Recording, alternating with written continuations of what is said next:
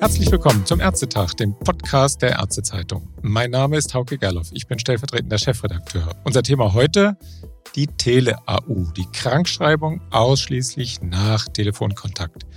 Sie ist seit gestern wieder möglich. Welche Erleichterungen das vor allem für Hausärztinnen und Hausärzte bringt, darüber sprechen wir heute mit Jana Husemann, der Chefin des Hausärzteverbands in Hamburg. Ich grüße Sie am Telefon, Frau Husemann. Hallo, guten Tag.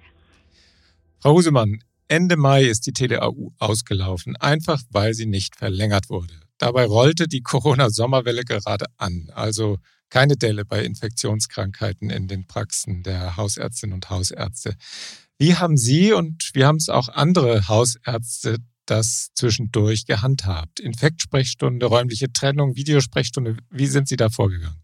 Ja, also zunächst haben wir es überhaupt gar nicht verstanden, warum es zu diesem Zeitpunkt ausläuft. Diese ja, eigentlich ja ganz gute Regelung. Und wir persönlich jetzt bei uns in der Praxis, wir hatten eben weiterhin eine Infektsprechstunde, also eine zeitliche Trennung, keine räumliche. Ich kenne auch Praxen, die es tatsächlich räumlich trennen, ist bei uns nicht möglich. Und ich kenne auch Praxen, die viele Krankschreibungen dann tatsächlich über Video ausgestellt haben. Das war ja weiterhin möglich. Hm, ich habe aber auch den Eindruck, dass das in den letzten Wochen eigentlich nur geklappt hat, weil gerüchteweise manche Kolleginnen sich eventuell über die Vorschriften hinweggesetzt haben, weil es einfach anders kaum zu schaffen war. Und da wurde einfach hausärztlich pragmatisch gehandelt. Ja, die Erfahrung habe ich auch selber gemacht. Da kommen wir auch gleich nochmal drauf zu sprechen. Jetzt ist die Frage, was ändert sich dann durch den Beschluss dann in den Abläufen? Sie haben es ja eben gesagt, manche haben sich da vielleicht auch so schon mal drüber hinweggesetzt, weil es einfach nicht anders handhabbar war. Der Bundesvorsitzende des Hausärzteverbands, Uli Weigelt, hat ja eigens auch darauf hingewiesen, dass dann die andere Seite, dass die Telefon-AU eine Möglichkeit ist, keine Pflicht. Unterscheiden Sie da je nach Patient? Ähm, das Gute ist ja bei uns in den Hausarztpraxen, dass wir unsere Patientinnen und Patienten kennen und genau da unterscheiden wir. Ähm, am äh, Telefon ist das was, was wir in der Praxis sehen müssen und was nicht. Unsere MFA sind da auch gut geschult. Die machen den, die Ersteinschätzung und dann wird es an uns weitergeleitet und dann entscheiden wir eben, ist das jemand, wo das geht mit der telefonischen oder ist das jemand, den wir sehen möchten. Ist denn die Befristung auf den 30. November sinnvoll oder wäre es besser, die Telefon-AU in die Regelversorgung zu übernehmen? Also ich fände das total gut, wenn es in die Regelversorgung übernommen werden würde, auch langfristig, auch bei anderen Erkrankungen, bei leichten Erkrankungen, also gar nicht unbedingt nur an die Infekte der Atemwege gebunden. Und es wäre auch schön, wenn wir es äh, an unsere MFAs ganz delegieren könnten. Unsere Veras, also unsere Versorgungsassistenten, die sind super ausgebildet, die können Red Flags abfragen und im Zweifel immer noch rückfragen. Also das wäre auch schön, wenn wir da eine rechtliche Rückversicherung ähm, hätten. Die kennen die Patientinnen ja auch und können das auch eben gut einschätzen. Und es ist auch so, was man sich tatsächlich nochmal überlegen könnte. Es gibt ja auch einige Länder, da wird es nochmal ganz anders gehandhabt. Da können die äh, Menschen bis zu sieben Tage selbst entscheiden, ob sie zu Hause bleiben oder nicht. Die müssen also gar keine Arztpraxis kontaktieren. Hm, wenn wir das in Deutschland übernehmen möchten, dann müsste sich aber tatsächlich auch was am Vergütungssystem ändern, mit beispielsweise höheren Pauschalen, damit man eben nicht auf diese sogenannten Verdünnerscheine angewiesen ist. Ja, das ist noch der alte Rückgriff auf die Scheine. Wie lange gibt es die KVK jetzt? Und die heißt ja auch schon lange Versichertenkarte und immer noch wird ja. von Scheinen gesprochen. Das ne? ist doch ja. lustig, wie lange sich ja, sowas hält. Hält sich. Jetzt kommt so ein bisschen die Frage nach der Ausgestaltung. Was würde da Ihren Abläufen in der Praxis entgegenkommen? Jetzt haben Sie sieben Tage für die erste äh, Verordnung und dann eine mögliche Verlängerung um eine weitere Woche, wenn ich das richtig verstehe. Diese sieben Tage sind ja gemeint Kalendertage. Äh, ist das sinnvoll oder müsste das anders ausgestaltet sein? Das finde ich erstmal schon ganz sinnvoll. Allerdings ist die Vergütung nicht geklärt. Das soll sich, glaube ich, heute entscheiden. Ähm, momentan ist es ja so, dass auch die 01434 abgeschafft wurde, genauso auch wie die Portoziffer für die AU und warum das jetzt alles nicht zeitgleich wieder eingeführt wird, ist mir so ein bisschen ein Rätsel. Da wurde auch wieder mal nicht praktisch gedacht, ähm, weil wenn es so bleibt, könnte man momentan nur einmal die 01435 abrechnen und das auch nur einmal im Quartal. Das heißt also, wenn eine Verlängerung ansteht, für die kann man dann gar nichts ansetzen und wenn der Patient, die Patientin ähm, dann doch noch in der Praxis erscheint im Quartal, dann müsste man das alles wieder löschen und dann wäre die telefonische Beratung gratis gewesen. Ja, das ist dann äh, Teil der Versichertenpauschale am Ende. Ne? Das ist das dann, da war die 01434 ganz gut und, und mehr als zehn Minuten beraten Sie selten. Ne? Sonst könnten Sie ja zumindest noch die 03230 abrechnen, oder? Also das ist bei der telefonischen Beratung bezüglich einer äh, AU wegen der Atemwegsinfekte eigentlich nie länger als zehn Minuten. Ja, da haben Sie recht. Ja, denn sonst, also wenn es ein schwererer Fall ist, der mehr Beratung braucht, müssten wir ihn sowieso den sehen. Rein. Ja. Ne? ja, genau. Genau, genau. genau. Jetzt vielleicht nochmal eine Frage, nochmal ein bisschen gegen den Strich. Wenn, wenn ich jetzt so eine Krankheit habe wie Corona, ist es nicht dann doch vielleicht ein bisschen besser, den, den Patienten persönlich zu sehen? Es kann ja doch sich ein schwerer Verlauf entwickeln und es gibt ja da auch Therapiemöglichkeiten, die man dann aber schnell einsetzen muss, die dann nach einer Woche nicht mehr zur Verfügung stehen, wenn es tatsächlich sich schwer entwickelt.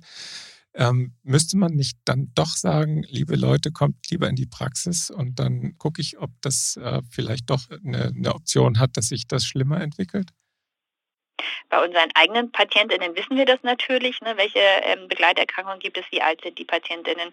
Sind das Patientinnen, die selbst einschätzen können, wie es ihnen geht? Kann man dem glauben? Da wissen wir das und da können wir das auch ähm, am Telefon einschätzen. Bei äh, fremden Patientinnen, die eben zum ersten Mal sich melden, ist das etwas schwieriger. Da kann man bei ähm, jungen, ähm, gesunden Menschen das sicher auch etwas leichter machen. Bisher war das ja nicht möglich. Ähm, ich glaube, jetzt im neuen, in der Reaktivierung ist es nicht mehr so explizit gesagt. Also da darf man es auch bei PatientInnen ähm, äh, die AU ausstellen, die man nicht kennt. Aber da ist es natürlich etwas schwieriger und da ist man sicher eher dabei, dass man die Menschen dann auch in der Praxis sehen und analysieren und untersuchen möchte. Bei den eigenen PatientInnen kann man das ganz gut auch am Telefon einschätzen, ob das jetzt notwendig ist, dass die in die Praxis kommen oder nicht. Da gibt es ja bestimmte Dinge, die man eben abfragen kann. Mhm. Also es heißt ja auch dann ausdrücklich, eine eingehende Beratung ist dafür nötig. Ne? Das sagt ja. man ja schon, aber eben zehn Minuten werden dann doch nicht erreicht. Das, für die Abrechnung reicht es nicht. Ja, also es kommt natürlich drauf an. Ne? Also bei manchen braucht man schon zehn Minuten, äh, bei manchen auch mehr, aber ich, äh, durchschnittlich äh, dauert es nicht so lange, ja. Also ich habe es auch schon eben erlebt, das hatte ich ja eben angedeutet, dass ich mit Corona nach Antigentest ausschließlich dann mit der MFA telefoniert habe und dann habe ich die Krankschreibung bekommen. Sie hatten da ja in die Richtung auch schon eben Überlegungen angestellt. Mein Sohn hat dann die AU abgeholt.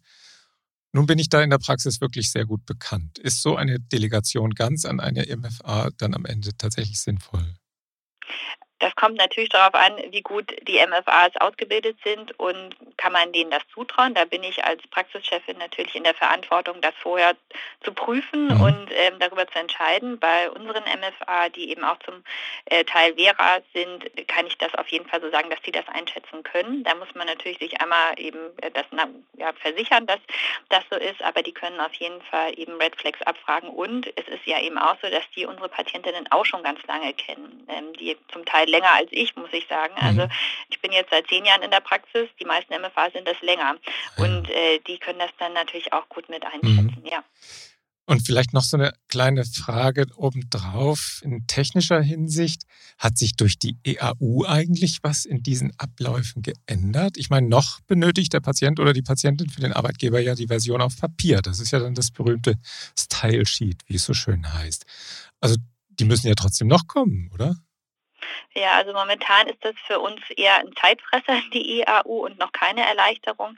Zum einen dauert die Übermittlung immer noch ziemlich lange, also der elektronische Teil, der an die Krankenkasse geht. Und Sie erwähnten es gerade schon, drucken muss ich ja immer noch. Und leider kommt es bei uns immer wieder doch noch zu Fehlermeldungen oder die Komfortsignatur geht auf einmal verloren, die eigentlich sicherstellen soll, dass ich 250 Dokumente signieren kann, ohne erneut eine PIN eingeben zu müssen. Und man merkt auch, dass die Hotlines der Softwarehäuser deutlich überlastet überlastet sind und da sind dann Stunden in der Warteschleife keine Seltenheit. Deswegen momentan ist es keine Erleichterung, wenn dann irgendwann mal alles elektronisch geht und ähm, die Fehler ausgemerzt sind, dann kann ich mir schon vorstellen, dass es auch ähm, eine zeitliche Erleichterung ist, ist es momentan aber leider nicht. Mhm. Also da muss man noch ein bisschen dran arbeiten, bis das vernünftig ist. Auf jeden Fall, ja. Jetzt in Richtung Ende unseres Gesprächs gedacht. Glauben Sie denn, dass die Kassen in absehbarer Zeit da über ihren Schatten springen und die Tele-AU ganz in die Regelversorgung übernehmen? Also die Signale, die ich gehört habe, sind, dass die gar nicht so abgeneigt sind. Und ich kann das wirklich nur, also die Patientinnenvertreter im GBA sind ja auch dafür, auch die Ärztinnen sind dafür. Und deswegen hoffe ich einfach, dass es ähm, tatsächlich dann zu dieser Entscheidung auch kommen wird. Mhm. Also wir hatten, äh, es dauerte glaube ich keine Stunde nach dem Beschluss, da hatten wir schon die Stellungnahme der DAK, die sitzt ja auch in Hamburg dass mhm. die äh, eigentlich gleich gefordert haben, ab in die Regelversorgung damit. Also insofern, ja. es gibt da durchaus äh, gewichtige Stimmen, die in diese Richtung gehen. Genau. Aber äh, dann nochmal die Frage, ist das dann wirklich im Interesse der Hausärztinnen und Hausärzte? Sie haben ja schon angedeutet, wenn man das machen würde, dass die äh, vielleicht sogar am Ende gar nicht mehr, äh, dass, also dass die Patienten sich selbst entscheiden können, ob sie zum Arzt gehen wollen oder nicht und vielleicht bis zu sieben Tage selbst zu Hause bleiben können ohne Krankschreibung. Ist das dann im Interesse der Hausärztinnen und Hausärzte, dass das dann so läuft? Sie hatten dann gesagt, da müssten die Pauschalen höher bewertet werden, damit man äh, nicht dann diese Verdünnerscheine braucht. Aber also die, die äh, Arzt-Patienten-Bindung, die entsteht ja auch ein bisschen durch solche, ja sagen wir, Bagatellerkrankungen, oder?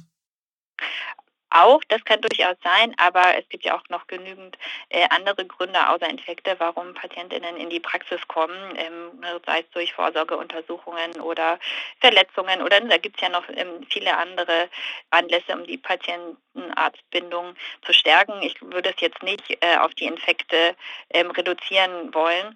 Und aber genau wie Sie schon sagen, also wenn man das wirklich so macht, dann muss sich was an der äh, ja, am, am ganzen EBM sozusagen ändern, also mit einer einer deutlich höheren Vorhaltepauschale, Ordinationsgebühr und Chronikerzuschläge. Da sind viele Dinge, die man sich angucken kann. Wenn es so bleibt, wie es jetzt, dann bin ich tatsächlich nicht dafür, dass die ähm, äh, Patientinnen selbst entscheiden können, aber das sind dann rein monetäre Gründe, die aber natürlich auch ganz offen besprochen werden müssen. Mhm, eigentlich möchten Sie ja gerne mehr Zeit für die Patienten haben, die es brauchen, oder? Genau so, mhm, genau so ist es, ja. Gut, Frau Husemann, vielen Dank für die Einblicke in Ihre Abläufe. Wir werden sehen, wie, wie es mit der TeleAU weitergeht. Ja, wieder Vorlage im November. Äh, vielleicht genau. sprechen wir uns dann ja wieder. Alles Gute für Sie. Gespannt. Danke. Tschüss. Und auch vielen Dank fürs Zuhören. Bis zum nächsten Ärztetag. Tschüss.